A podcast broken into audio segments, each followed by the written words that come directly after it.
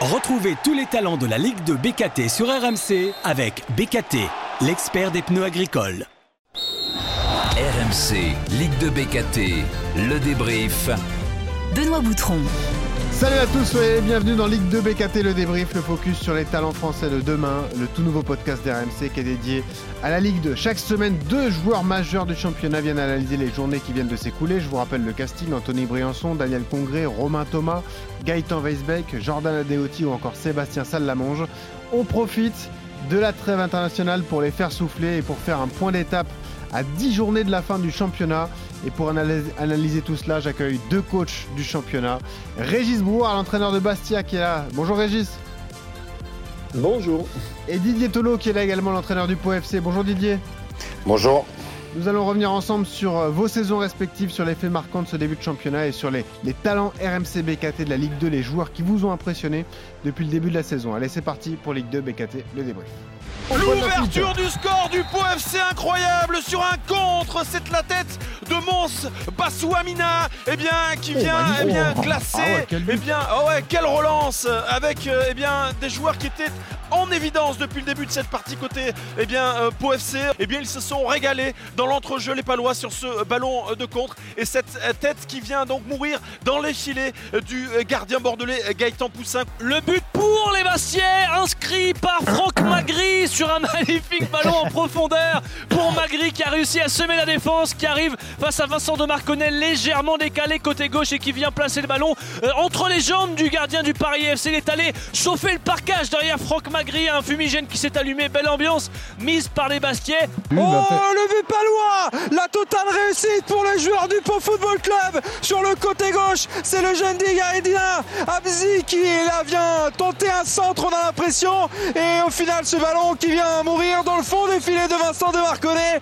Les Parisiens qui, depuis le début de cette rencontre, dominaient, eh bien, ils sont cueillis à froid 1-0 pour le Pau Football Club.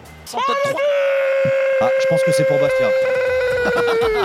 Quel but attendu trop pour les Sporting Club de Bastia Une volée des 25 ah mètres ah ouais, ouais, ouais, prêté par Lens qui donne le 2-0 pour Bastia. Quel but incroyable Cette volée du droit qui a crucifié la sonneur de bien 0 pour Bastia contre Saint-Etienne. Les Bastiais qui poussaient, poussaient, poussaient depuis plusieurs minutes pour essayer de faire le break. Et ça y est, ils le font Les joueurs Bastiais Les Bastiais, ils sont très bien partis pour faire une énorme opération ce soir.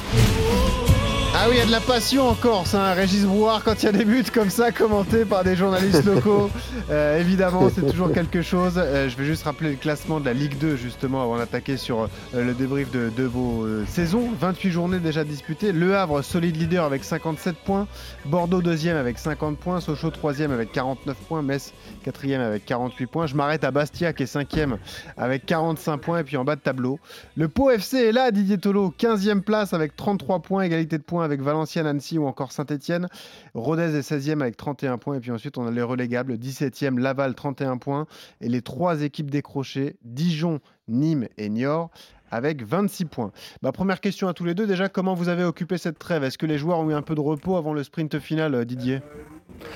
Euh, oui, nous on a, on a coupé après le match de Dijon, on a coupé trois jours, on a repris mercredi après-midi et puis voilà, on a fait des, on a fait des séances euh, importantes avec beaucoup de dynamisme jusqu'à jusqu'à samedi. J'ai laissé dimanche, lundi matin et là on est en reprise cet après-midi. On a coupé un peu à Bastia aussi, Régis? Alors nous, il était prévu qu'on reprenne mercredi après-midi comme c'est souvent le cas, ils m'ont demandé leur après-midi après la victoire à Paris. Donc nous, on a repris jeudi matin sur deux, sur deux séances jeudi, vendredi matin, samedi matin, et nous, on a repris euh, ce matin. Ok. Donc, j'ai pas voulu leur trop laisser. Euh, donc on a fait on a fait une séance demain et on a fait une séance ce matin et demain deux. Ok, donc euh, on va démarrer par vous. Honneur au mieux classé. Hein. Désolé Didier, ce sera peut-être pour la saison prochaine. On, ne sait pas. pas de ah, si Bastia n'est pas monté en Ligue 1, parce que c'est ça l'événement. Bastia est dans la course pour la montée euh, en Ligue 1. On va voir si le coach nous, nous le concède. Bastia qui est très performant depuis la reprise post-Coupe du Monde. 8 victoires, 3 nuls et 2 défaites. Seul Metz fait mieux en Ligue 2. Bastia est cinquième. Le maintien est assuré il y a même des rêves de montée, du coup, Régis Brouard chez les supporters. Il n'y a que 5 points d'écart entre Bastia 5e et Bordeaux 2e pour l'instant. Oui, alors la, situation du classement fait que euh, tout le monde, euh, anticipe des choses. On va jouer à la montée, on va monter, on va pas monter, euh, parce qu'il y a un côté très passionné euh, à Bastia et que les gens sont toujours très excessifs. Je veux dire, nous, euh, la situation, euh, on la prend comme elle se présente aujourd'hui. Dire, on va, j'ai j'ai pas- j'ai presque envie de vous dire qu'on y verra un petit peu plus clair parce qu'on joue Sochaux à Ah oui. domicile et on se déplace à Bordeaux. Ouais, les deux prochaines journées. Euh, la semaine de- suivante, les deux prochaines journées. Euh, voilà, après nous, le club est assuré du, du maintien. Je veux dire, on n'était pas programmé aussi euh, pour, euh, pour ça. Les choses se présentent. Je dirais, on prend les choses avec beaucoup de, beaucoup de recul, beaucoup de plaisir. euh, mais euh, voilà, après, on ne peut pas euh, empêcher euh, les gens de rêver, d'avoir des ambitions. euh, voilà. Après, si, après, il y a ce qui se passe aussi en interne. euh, dans le vestiaire entre, entre nous, ce qu'on peut, se, ce qu'on peut se dire et faire. Voilà, on va, là, on va jouer Sochaux, on va jouer Bordeaux, et puis après, on, va- on verra bien. Je le disais, Régis, vous faites partie des équipes qui ont le mieux géré cette reprise post-Coupe du Monde. Est-ce que vous avez une explication? Je sais pas, vous avez eu le temps de travailler, de mettre des choses en place, du coup? On a, on a été le club qui a repris le, le- un des premiers. Alors, euh, ça ne s'est pas joué à une semaine ni à trois jours, ça s'est joué à une journée ou une journée et demie de travail. Et nous, on avait un calendrier où on recevait deux fois à, à domicile. On recevait le Stade Malherbe de Caen et Valenciennes. Ah oui, c'est vrai. à la reprise de post-Coupe du Monde. Ouais. Et on recevait aussi Saint-Etienne, on avait un déplacement aussi entre les, entre les deux, donc on recevait euh, trois fois sur cinq, on avait un calendrier qui pouvait être intéressant. Et on sait, euh, on a beaucoup travaillé là-dessus, en se disant que si on débutait bien là, après cette trêve, les deux matchs à domicile contre Caen et, Valenciennes, de pouvoir euh, enchaîner. Donc on a, on a beaucoup travaillé sur cet aspect-là, alors en dehors de l'aspect travail, technique, tactique. parce qu'on est quand même resté sur nos mêmes, euh, nos mêmes principes, dans la même organisation. Mais en, fait, on ne maîtrisait rien. Je, veux dire, je pense qu'on est tous d'accord, les entraîneurs. euh, c'est la première fois qu'on vivait cette expérience d'une trêve aussi longue. Ouais. Et qu'est-ce qu'on allait y mettre dans la, dans la préparation? Alors, est-ce qu'on refait du fond? Est-ce qu'on remet du jus? Est-ce qu'on... euh, Parce que la coupure, euh, voilà, elle était, pas, elle était quand même assez importante. Et il y a eu tout un tas de réflexions. Nous, on avait prévu des matchs amicaux. Il y en a qui n'ont- on n'a pas pu faire des, des matchs amicaux parce qu'il y a à cause des intempéries. Donc, il y a eu plein de petites choses a- où il a fallu s'adapter aux choses. Et puis, encore une fois, on gagne un 0 contre Caen à la 92e. On gagne un 0 contre Valenciennes. Donc, euh, la fragilité d'un résultat, d'une performance, ça se joue tellement à, à peu de choses. Et Ouais. puis, bah, vous gagnez ces deux matchs, un peu de confiance. Et puis, euh, et puis voilà, ça repart, ça repart comme ça. Et, voilà. C'est un peu différent. Je peux pas chez vous en dire plus. Ouais, non, bien sûr. C'est différent chez vous, Didier, parce qu'il y a eu beaucoup de mouvements au mercato d'hiver. Et puis, euh, on le ressent un peu dans vos résultats. Vous, vous avez, euh, vous aviez bien démarré. Vous étiez 9 justement à la Coupe du Monde. Et puis ensuite, euh, ça a été un peu plus compliqué depuis, le- depuis la reprise, même si là, ça va mieux avec deux succès consécutifs, Didier. Ouais, nous, ben voilà, nous, je pense qu'on a travaillé de la même façon que, que Régis. hein. On, a, on a tous essayé de, de mettre le, le, club et les joueurs dans les meilleures dispositions. Après, je pense que les résultats, euh, euh, tout de suite, euh, font que ben, tu te trouves dans une dynamique qui est, qui est- qui est meilleure. Nous, on a, on a reçu le Paris FC, on a perdu 1-0 alors qu'on doit sincèrement gagner le match. La semaine d'après, on va à Niort. euh, j'ai un effectif décimé euh, par, par la grippe où, où j'ai 6 ou 7 joueurs qui sont, qui sont, qui sont au lit. Euh, donc on y va et on perd ce match-là. Et, après, ben voilà, c'est une question de confiance, de, dynamique. Elle n'a pas, été, euh, elle a pas été très positive. Après, bon, je perds mon gardien titulaire à la- le Ouais. dernier jour du mercato. Ouais, Oliero. Euh, donc voilà, et puis après on a essayé de s'inspirer de, de, de Régis. Euh, il gagnait tous ses matchs 1-0, donc on a dit bon bah, maintenant on va, on va- on va- voilà. Et puis les deux derniers matchs, on a été plus solide, on a gagné 1-0 chez nous contre Niort, et puis et on a été battre Dijon au meilleur des moments finalement. C'est marrant justement, quel souvenir vous gardez tous les deux de votre confrontation le 10 janvier à Florian avec cette victoire bastiaise 1-0 alors? Ben, je crois que Bah, souvenir, ça avait été compliqué pour nous. hein. Ah. Ouais. Non, mais je me souviens de l'inter- je, je- je me souviens de l'interview de, de, de Régis après le match. Euh, finalement, il y a un 0 mais à un moment donné, ça aurait peut-être pu tourner euh, pour nous, parce que c'était un match qui était, à mon avis, équilibré. euh, et, et voilà, et le football fait qu'à un moment donné, ça tourne dans le sens, euh, peut-être de l'équipe qui en veut le plus, hein, certainement, mais, euh, mais ça s'était joué à peu de choses. Quand vous prenez Il du y avait, recul. il y avait euh, eu des, op- Ouais, allez, allez, Ouais, allez, non, je sur le match, il y avait du, euh, comme l'a dit Didier, il y avait eu des opportunités de, de- de- dans, nos, to- dans nos temps forts, euh, chacun notre tour. Et puis euh, voilà, 1-0, et on sentait que le match, la première équipe qui allait marquer avait une grande chance de le remporter, et que nous, on, est dans- on était dans cette dynamique de gagner 1-0 et de ne pas prendre des buts. Mais euh, tous ces matchs, euh, et moi je suis très lucide, hein, je sais très bien que ça s'est joué à très peu de choses. Je veux dire, un mauvais centre, la mauvaise passe, un arrêt du gardien, il y a des situations euh, qu'on maîtrise pas toujours, et puis. Vous savez, la notion de la chance, elle, existe aussi parfois. Il y a des moments, et puis on se trouve dans une bonne dynamique, et puis ça sourit pour nous, et puis, euh, et puis voilà. hein. Mais vous savez, il y Il a- me semble, il- il me semble qu'il y avait, qu'il y une, une situation où il pouvait, pouvait y avoir pénalty, mais Régis, il l'avait pas vu ça. En, en fin, mais en fin de match, mais je- j'allais pas en parler quand même.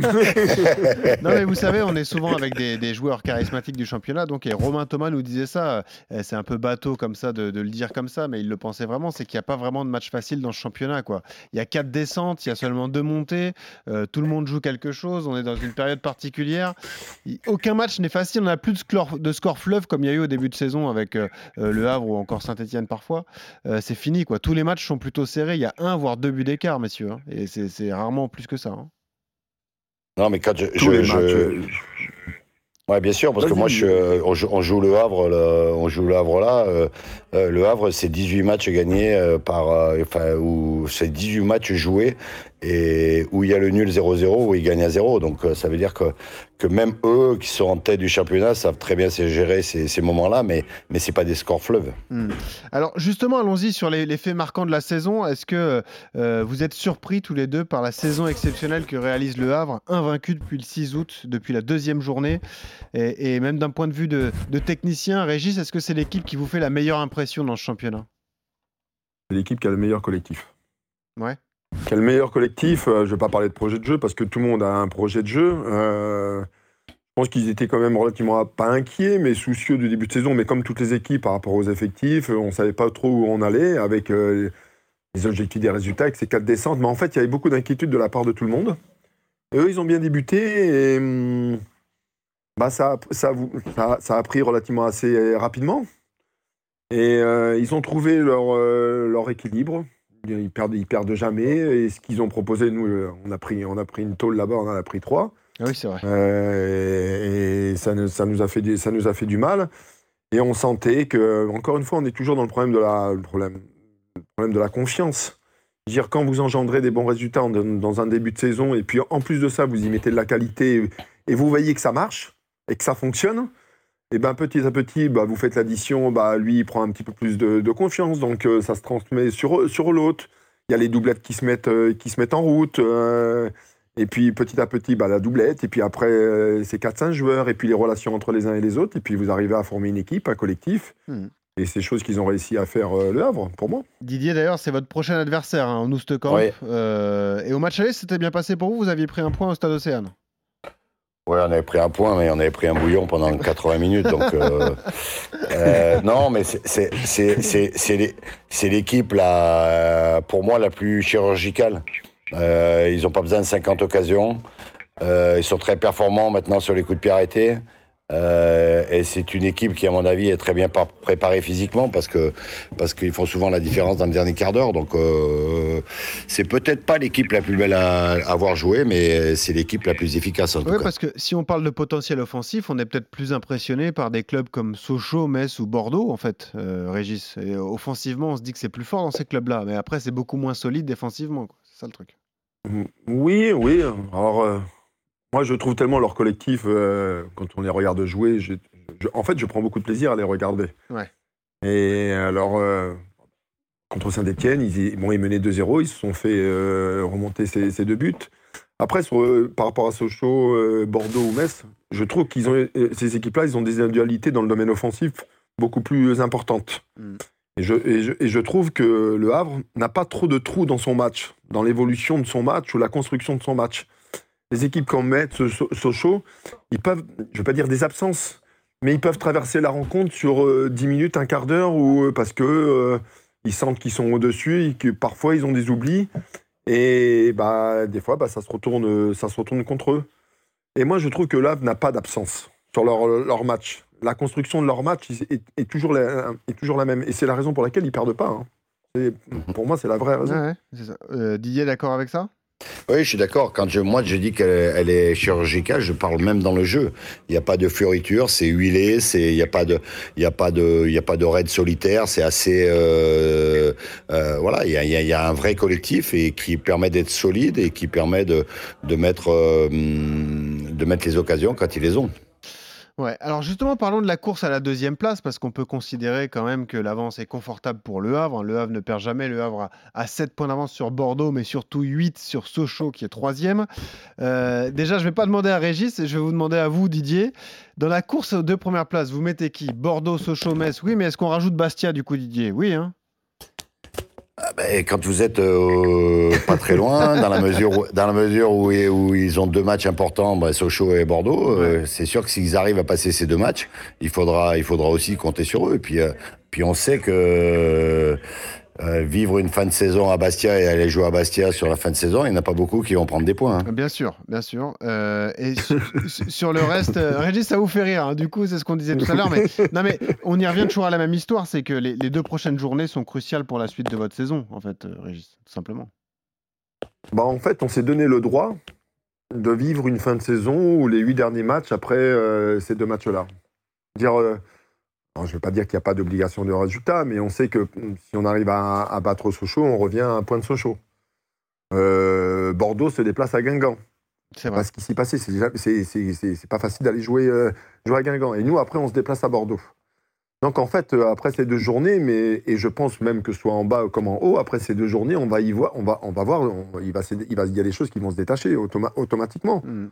Donc, après, nous si ça, si ça se présente, si euh, le nécessaire est fait sur le, sur les résultats, euh, bah on prendra les matchs comme, euh, comme, comme ils arrivent. Hein. Je veux dire, dire mais ces deux matchs vont, de toute façon, ils vont dicter beaucoup de choses. Il faut, de toute façon, on va pas se, on va pas se mentir, on va pas se cacher des, choses. dire, vous considérez tous les deux que, que c'est fait pour le Havre, d'après vous, à 10 journées de la fin comme ça, avoir une telle avance? Pour vous, c'est fait? Mais quand vous avez perdu qu'un seul match sur, sur 28, vous pensez qu'ils vont en perdre 4-5 euh, sur les 10 derniers? A priori, non. Bah, moi, je pense.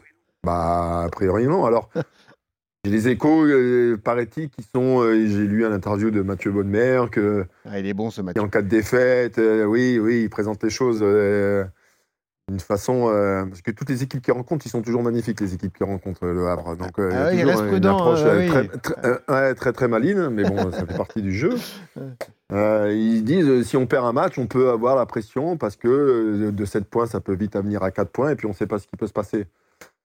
Mais moi, je, trouve qu'ils ont tellement de conviction dans ce qu'ils proposent. Et puis, vous perdez pas. Vous avez perdu un match sur 28. Et puis, on en discutait avec, avec Didier un peu avant de commencer le podcast sur 10 journées, se faire rattraper 8 points, c'est quand même extrêmement rare, Didier. Là, on voit pas trop. Oui, euh, et puis, et puis euh, on en discutait tout à l'heure. Quand je dis que ce sera très compliqué pour ceux qui ont 7 points de, de, de, retard dans, pour la, relégation, euh, ben, devant, c'est encore, c'est encore pire parce que parce qu'ils sont dans une dynamique, parce que, parce que les joueurs, ben, quand vous avez 7 points d'avance et que et que vous pouvez jouer 1 l'année prochaine, euh, c'est pas du tout la même chose que, que finalement éviter, euh, éviter le national. Hein. Pour vous, Didier, dans la course à la deuxième place, quelle est l'équipe qui vous a fait la meilleure impression entre Bordeaux, Sochaux, Metz et, Bastia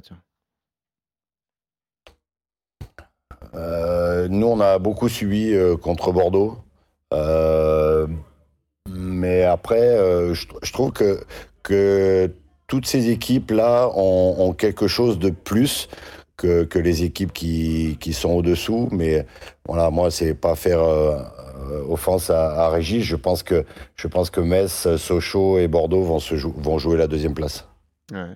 Régis, dans ces trois concurrents, comme ça, vous voyez qui euh, euh, en position plus favorable? Je trouve Metz. Metz plus solide. Ils ont, ouais, Metz parce que euh, ils ont traversé une saison. Euh, vous descendez de Ligue 1, c'est jamais simple. Et là, j'ai l'impression qu'ils ont pris un peu la mesure des, des choses. Bah, leur dernier match à Quevilly, ils vont, ils vont, ils vont gagner là-bas. Mais bon, je ne vais pas dire que c'est pas mérité, mais ils auraient pu très bien repartir avec un match, un match nul. Et ils arrivent à maîtriser maintenant ces types de rencontres et ces types d'opposition et à gagner ces, à, gagner ces matchs. Chose qu'ils n'arrivaient pas à faire sur la première euh, partie. Mm ils ont tellement aussi de joueurs dans le domaine offensif. Après, Bordeaux, il y a de la qualité, il y a beaucoup de vitesse de, devant. Euh, Sochaux, dire en fait, c'est un peu compliqué parce que c'est trois belles équipes. Mais, euh, je- Mais ouais, Metz me semble un peu plus. euh, ils sont un peu derrière, dans une situation euh, d'attente. Vous savez, euh, Didier, il vient de d'en parler un petit peu. Quand vous êtes là-haut et que vous êtes dans l'obligation de gagner les matchs, parce que vous savez que derrière, c'est, ça peut pousser, dire la- l'appréhension et la préparation des matchs, elle est totalement différente. Quand vous êtes obligé de gagner Eh pour oui, jouer une sûr. montée, bien sûr. euh, l'approche, elle est, elle est pas, elle est pas simple. Mhm. Maintenant, est-ce que tous les joueurs de cet effectif, ils ont cette approche et ils savent préparer ces matchs? Parce qu'encore une fois, c'est, c'est pas facile.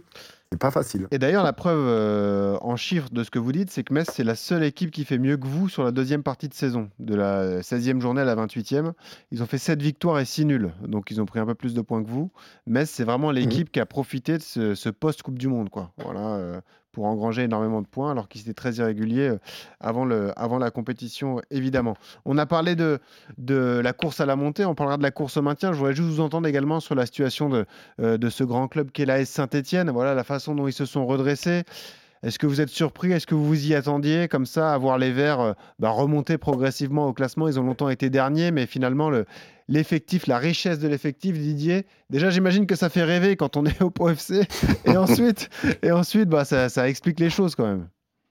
Bah, déjà, quand tu prends Charbonnier, même si oh aujourd'hui il est blessé, euh, euh, quand tu entends les chiffres, moi, c'est euh, c'est 12 joueurs non effectifs. oui, donc, bien euh, sûr. bien sûr. Euh, oui, je suis, je, je, je, je suis peut-être un petit peu jaloux parce que, parce que finalement, euh, je trouve que la- le métier d'entraîneur, c'est, quand, quand ça va bien, c'est, assez facile de le gérer. C'est quand ça va pas bien de trouver les ressorts.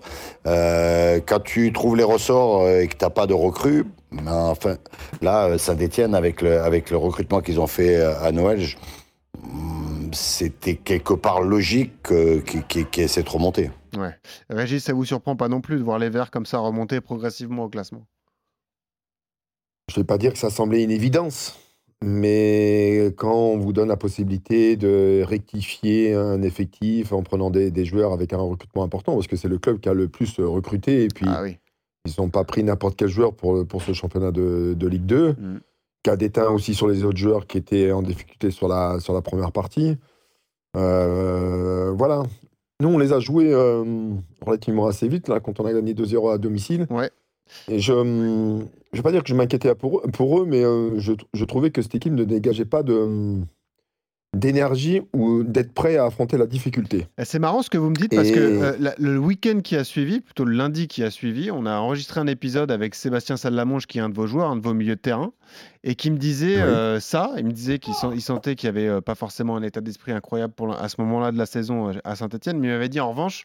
On sent que, vu les individualités, Crasso, Charbonnier, il y avait Charbonnier à l'époque, euh, ils peuvent marquer à tout moment. Quoi. Et c'est pour ça que lui était plutôt confiant pour la Saint-Etienne à ce moment-là.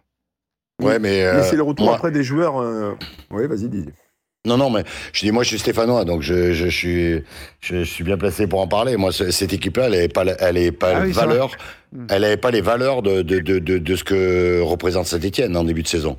Euh, pour moi, quand ils ont débuté la saison, euh, rien que le mot, euh, le, le, le statut des Stéphanois allait leur faire gagner les matchs, et ce qui n'était pas le cas. À partir du moment au football où tu te bats pas, où tu, où tu es pas ensemble, où tu, où tu gagnes pas les duels, ben, la Ligue 2, c'est compliqué. Hein. Ouais, c'est sûr. Après, il y a- quand même le talent individuel de certains qui fait la différence. Enfin, la la Ah saison oui, de. Jean-Philippe Crasso, elle est, elle est impressionnante, Ah oui, oui. malgré les difficultés stéphanoises. Régis. Bien sûr. Lui, lui, lui il, règle, il, il règle quand même beaucoup de problèmes de- chez eux. hein. c'est sûr. Ah bah dire, euh, quand vous avez un joueur de ce, qui est capable d'être à l'avant-dernière, qui est capable de finir, qui est capable d'être à la, la dernière passe, et en fait qui est capable de faire beaucoup de choses et de régler des problèmes à, à lui seul. Et quand on regarde bien le- les matchs qu'ils ont pu faire, il a quand même réglé. Ouais. Puis moi, je trouve dans ce joueur, il dégage aussi de la confiance vis-à-vis des autres. Parce que quand ils ont perdu Charbonnier, c'est lui qui a pris le, qui a pris le truc euh, derrière lui. Et voilà, ils sont sur 7 matchs ou 8 matchs invain- invaincus. Oui. Euh, ils sont Et revenus à un et- match nul au, au Havre. C'est pas, c'est pas simple hein, de, de revenir à deux partout là-bas. hein.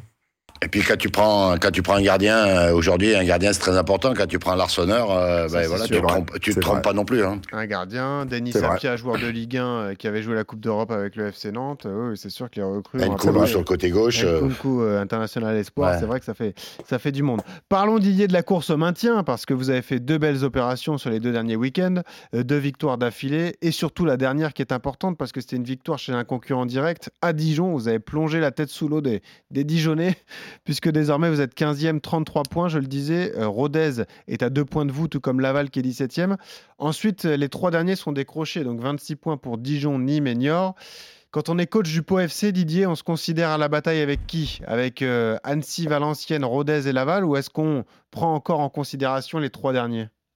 Ouais, il faudra prendre en considération les, trois derniers, mais mais euh, il y a deux journées de ça, je, je pensais qu'on était cinq pour pour quatre places euh, pour aller euh, pour, pour, descendre. Et finalement, je finalement je, je dis qu'aujourd'hui, par rapport à ces résultats-là, on est plutôt cinq équipes, même si on peut enlever Saint-Étienne, pour euh, pour une place. Donc euh, voilà, ça s'est amélioré. Mais nous, on glissait doucement depuis depuis depuis le, la, la, Coupe du Monde et sans être jamais dans la dans la charrette finalement. Mais euh, voilà, il fallait que ça s'arrête. Donc euh, là, c'est sûr que les deux victoires avant la trêve internationale nous a fait vraiment du bien. Euh, et votre avis à vous, parce que vous suivez ça de loin, Régis, du coup, vous avez la chance d'être maintenu, 45 oui, points. Euh, comment oui. vous voyez ça? Est-ce que pour vous, c'est rédhibitoire pour Je... les trois derniers, Dijon, Nîmes et Niort alors? Non. Non, pour la simple et bonne raison, c'est que bah, Didier Aipo, il vient d'enchaîner sur deux victoires. Et regardez Rodez, qui vient d'enchaîner sur trois victoires. Ah, ça c'est vrai. Bah, ça va vite. ouais. Et je peux vous assurer que nous, on avait été gagnés à Rodez. Et juste après, de souvenirs et de tête, ils ont été gagnés à Niort un match important. Ils ont gagné contre le Stade Malherbe de, de, de, Caen. Ouais. Et ils ont enchaîné une troisième, une troisième à victoire. Ils ont gagné à Amiens. Ouais. Et je peux vous assurer que quand on avait été gagné là-bas, ça, ça, me semblait compliqué. Et là, ils viennent d'enchaîner euh, sur, euh, sur trois victoires. Donc je me dis, euh, bah, sur 6, 5, 6 ou 7 équipes, euh, bah, tout peut arriver. Hmm. Dirpo vient de gagner euh, deux matchs, ils vont peut-être en gagner un troisième ce week-end. Rodez vient de faire trois victoires. Pour quelle raison Nîmes, Dijon ne serait pas capable de faire ça? Ouais. En fait, bah, le maintien, dans, et encore une fois, dans ces types de matchs, c'est ça va pas, ça va pas être simple. Nous, on joue toutes ces équipes, on se déplace, on se déplace à Pau. On va recevoir Annecy, on va recevoir, euh, on va recevoir Niort. Euh, euh, voilà, je. En fait, le, bas du classement, il est difficile à, je ne peux pas, Analyser, je peux pas ouais. vous dire en fait. Ouais. Parce que les matchs, Non, mais les matchs vont moi, être très compliqués. Les points vont très, ils vont très importants. Non, non, non, mais moi, je, je pense pas qu'elle. euh, moi, moi euh, mes propos, ils ont. C'est pas forcément ce que je voulais dire. Je pense pas qu'elles soient complètement éliminées, ces équipes-là. Non, mais, Mais moi, je vois- Ouais. Mais moi, je vois ma position euh, en tant que du entraîneur du POFC. Je veux dire que moi, aujourd'hui, euh, par rapport aux deux matchs d'avant, euh, avoir 7 points d'avance, finalement, la fin de saison, elle m'appartient. C'est-à-dire que moi, si je fais Ça, mes vrai. résultats, moi, Ça, si je fais vrai. mes résultats, j'ai pas besoin de compter des sur les autres. Donc c'est pour ça que je dis que euh, aujourd'hui, euh, bah, je préfère avoir 7 points d'avance sur ces équipes-là euh, que qu'avoir du retard. Et puis, pardon, mais vous me parliez de mathématiques pour le Havre qui n'a perdu qu'un seul match depuis le début de saison. Si on prend le problème dans le sens inverse, on regarde Dijon qui n'a gagné que 6 fois depuis le début de cette saison, on se Pour demande se comment. il faut au moins qu'ils gagnent 5 fois Voilà, déjà. on se demande Donc, comment ils euh, peuvent doubler leur nombre de voilà. victoires en fait. C'est ça le problème, Régis. Alors, euh, C'est pas c'est pas impossible, mais Ouais, voilà. euh, Faut- mais faut pas tarder mais, quoi déjà. Mais j'aimerais pas être à leur Non, place. mais- quoi, voilà, c'est Ouais, tout. c'est sûr. Non, mais vous avez, vous avez raison de faire la comparaison. On parle des équipes de haut tableau, on peut faire la même chose. hein. Sur, euh, je sais pas, il y a une stat qui est sortie, j'ai vu ça il n'y a, pas- il y a pas longtemps. Euh, en fait, sur les trois derniers, pour avoir une, une éventuelle euh, chance de pouvoir se maintenir, tu dois gagner 5 matchs sur 10. Eh oui, il faut Donc ça 43 veut dire que tu dois gagner un match, ouais, un match sur deux. Eh ouais.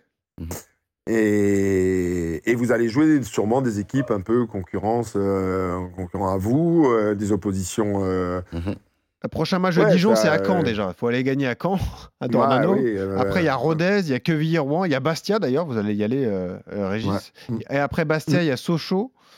Euh, il y a des... Et ils terminent au Havre, les Dijonais. ah là- ouais, le calendrier non, c'est pas, c'est, c'est pas simple. Et l'approche des matchs, il est encore plus compliqué dans ces moments-là. ça, c'est sûr. En tout cas, ce sera passionnant à suivre en haut et en bas. Euh, quand on suit ça de loin, c'est plus facile que quand on est acteur majeur, hein, Didier notamment. Ouais, mais nous, nous, nous, on est habitués, nous. Ouais, vous êtes programmé, voilà. vous, c'est vrai. Nous, on est programmés pour ça, nous. Voilà, et vous êtes bien placé, vous avez raison de le dire, pour l'instant 15e position, et, et ça se passe bien pour le Pau FC. On passe tout de suite au talent RMC BKT. Le talent RMC BKT de la journée. Alors, Régis Didier, nous habituellement toutes les semaines, on récompense un joueur qui a brillé lors du multiplex sur RMC le samedi soir. Là, je vous demande une analyse globale. Euh, me sortir comme ça un ou deux joueurs qui vous ont impressionné depuis le début de saison. Ça peut être un joueur confirmé, mais ce que je préfère, c'est avant tout les, les joueurs euh, qu'on ne connaissait pas et qu'on découvre cette saison en Ligue 2. Est-ce que vous avez des noms en tête, euh, Didier, déjà de joueurs qui ont explosé comme ça, qui vous ont impressionné cette bah, saison? Moi, j'ai un, Bassier, donc son couloir droit. Euh, ah, Van Den Kerkhoff, ah, incroyable. Ouais, Van Der ah, je pense que c'est quelque chose que j'ai regardé où il a été le chercher. ah, bah au Luxembourg, il y était, il l'a récupéré, il l'a ramené. C'est une très bonne pioche. C'est voilà, je, pense qu'il est, il est pas étranger au bon résultat de, de, de, Bastia. Et après, il y a un autre joueur qu'on on en parle un peu moins en ce moment, mais je trouve euh, que j'avais suivi aussi, que j'ai on a failli aller dessus et on n'y est pas allé. C'est Mafuta de, de, QRM. Ah oui. Qui, est, qui je trouve, euh, euh, était en Suisse, après a été prêté à Metz. Et, mm. je trouve quand même qu'il a fait un, championnat pour le moment assez performant. Il est aussi l'un des grands artisans de la belle saison de, QRM. Régis, c'était bien vu de ramener Karkov avec vous en Corse, hein, comme ça? Oui, c'est la bonne pioche. Euh, quand j'étais là-bas, moi, il jouait à Dudelange, dans le plus gros club euh, du Luxembourg, et on joue contre eux en championnat. Et au bout d'un quart d'heure, je dis à mes adjoints, je dis, mais en fait, il fait quoi ici, lui? Il prenait le ballon, il traversait le terrain tout seul, euh, et puis on sentait qu'il en avait derrière la, derrière la semelle. Il, il faisait pas les choses à fond. Et puis, euh, j'étais le voir à la fin, on a discuté, il a fait, il a fait sa saison. Et je lui ai dit, écoute, euh, Kevin, si un jour j'ai l'opportunité et la possibilité de te prendre avec moi, je te prendrai euh, bien volontiers. Et l'occasion s'est présentée, on est resté en contact. J'ai regardé ses matchs parce qu'ils ont joué à la Conférence League avec Dudelange. Ouais. C'était toujours des, des, bons matchs. Après, on avait l'incertitude de savoir ce qu'il bon, il a eu un cursus, il a été formé à Lorient. Bah, c'est ce que j'allais vous demander. Comment il s'est retrouvé au Luxembourg, ce joueur, en fait? Bah, il s'est retrouvé au Luxembourg, il s'est retrouvé en Belgique. Euh, bah, vous savez, euh, il y a des joueurs qui passent comme ça, une mauvaise rencontre, un mauvais conseil. Euh, en fait, vous forme de perdition, un peu de déception parce qu'on ne vous garde pas quand vous êtes à Lorient au centre de formation. Il y a, y a plein d'éléments qui rentrent en ligne de compte. Et puis, il s'est retrouvé, voilà, franchement, il s'est retrouvé au Luxembourg. Et, je fais une petite parenthèse, faut pas nier le championnat du Luxembourg parce qu'il y a de bons joueurs. Il ne faut, il faut pas oublier que là-bas, il y a la Belgique, il y a l'Allemagne qui est à côté, la France. Hmm. Et il y a souvent des joueurs qui viennent jouer dans ce championnat. Et on n'y fait pas attention parce que le foot là-bas n'a aucune importance. Mais c'est normal que Régis, c'est normal que Régis, il ait fait un bon recrutement. Il a passé un an et demi sur Bein, il voyait tous les matchs. Bah oui, c'est ça aussi. c'est sur l'équipe d'ailleurs. Moi, je regardais quelques sur l'équipe. Je regardais sur l'équipe, c'est vrai. c'est vrai. Mais bah, d'ailleurs, c'est intéressant d'avoir votre œil d'expert. Régis, quel est le, le, le, ou quels sont les joueurs qui vous ont impressionné depuis le début de saison alors dans ce championnat de Ligue 2 ah, En fait, je, je trouve que déjà, je trouve que le championnat de Ligue 2 est monter en, qualité et en valeur. Il y, a, il y, a, des joueurs qu'on découvre, qui, connaissent le championnat, qui, qui confirment. Bon, moi, je suis très, euh, je vais pas dire très amoureux, j'adore Crasso euh, dans son expression. Je trouve qu'il a, il fait tellement de choses et d'une facilité. Didier parlait de Mafuta, et pour la petite histoire, nous, on s'était intéressé à lui il y a deux ans quand il était en, Suisse. Ouais. Et Didier, je me, bizarre qu'il s'en est peut-être euh, parce qu'il est entraîné en Suisse, Didier. Et il doit avoir encore les connexions là. Il doit avoir les connexions encore là-bas. Ah et, nous, on s'était intéressés. La Ligue 1 à Metz, c'était un petit peu plus compliqué. Et effectivement, il fait de dire, euh, dire à, à il y a de bons joueurs. Mais en fait, il y a des bons joueurs dans toutes les équipes. Je veux dire, je, dire après. Euh, le, résultat de l'équipe, comment ils vont s'exprimer. Euh, vous savez, c'est. dire, nous, quand on fait la présentation des équipes adverses, moi, j'ai toujours un mot sur un, sur chacun d'entre eux, des joueurs, euh, avec leurs qualités, leurs défauts. Euh, je donne toujours des informations euh, mais, aux joueurs. Mais je me rends compte que dans toutes les équipes, il y a de bons joueurs. oui, bien sûr. Il y a de bons joueurs. Hmm. Il y a de bons joueurs. Alors, difficile, moi, je ne cache pas que pas, ça me sort bien pas de la tête aujourd'hui. Mais on fait le bilan, on fait le point de tous les effectifs aujourd'hui. Et il y a des joueurs qu'on Quand on prépare une saison prochaine, on souligne. On, oui. Un Keshta au Havre, on ne l'avait pas vu venir, alors qu'il il fait une saison fantastique avec les Havrais. Euh, c'est vrai qu'il y a quelques joueurs comme ça qui, ressortent. Bon, on le connaissait, mais Gaëtan Weisbeck est excellent lui aussi euh, cette saison avec Sochaux. Moi, j'aime beaucoup Mathieu Hudol à Metz, parce que c'est le vrai capitaine de cette équipe, un super latéral gauche.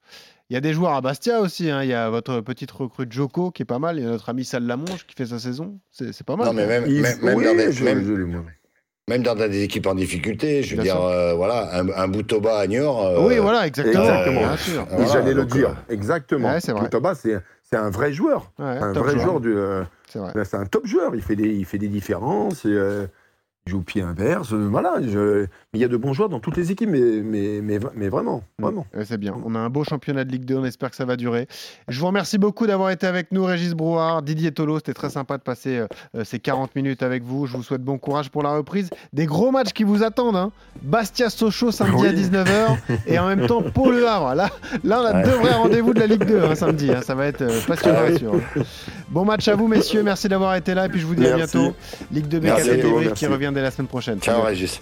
À bientôt, Didier. Ciao, ciao. RMC, Ligue de BKT, le débrief. Retrouvez tous les talents de la Ligue de BKT sur RMC avec BKT, l'expert des pneus agricoles.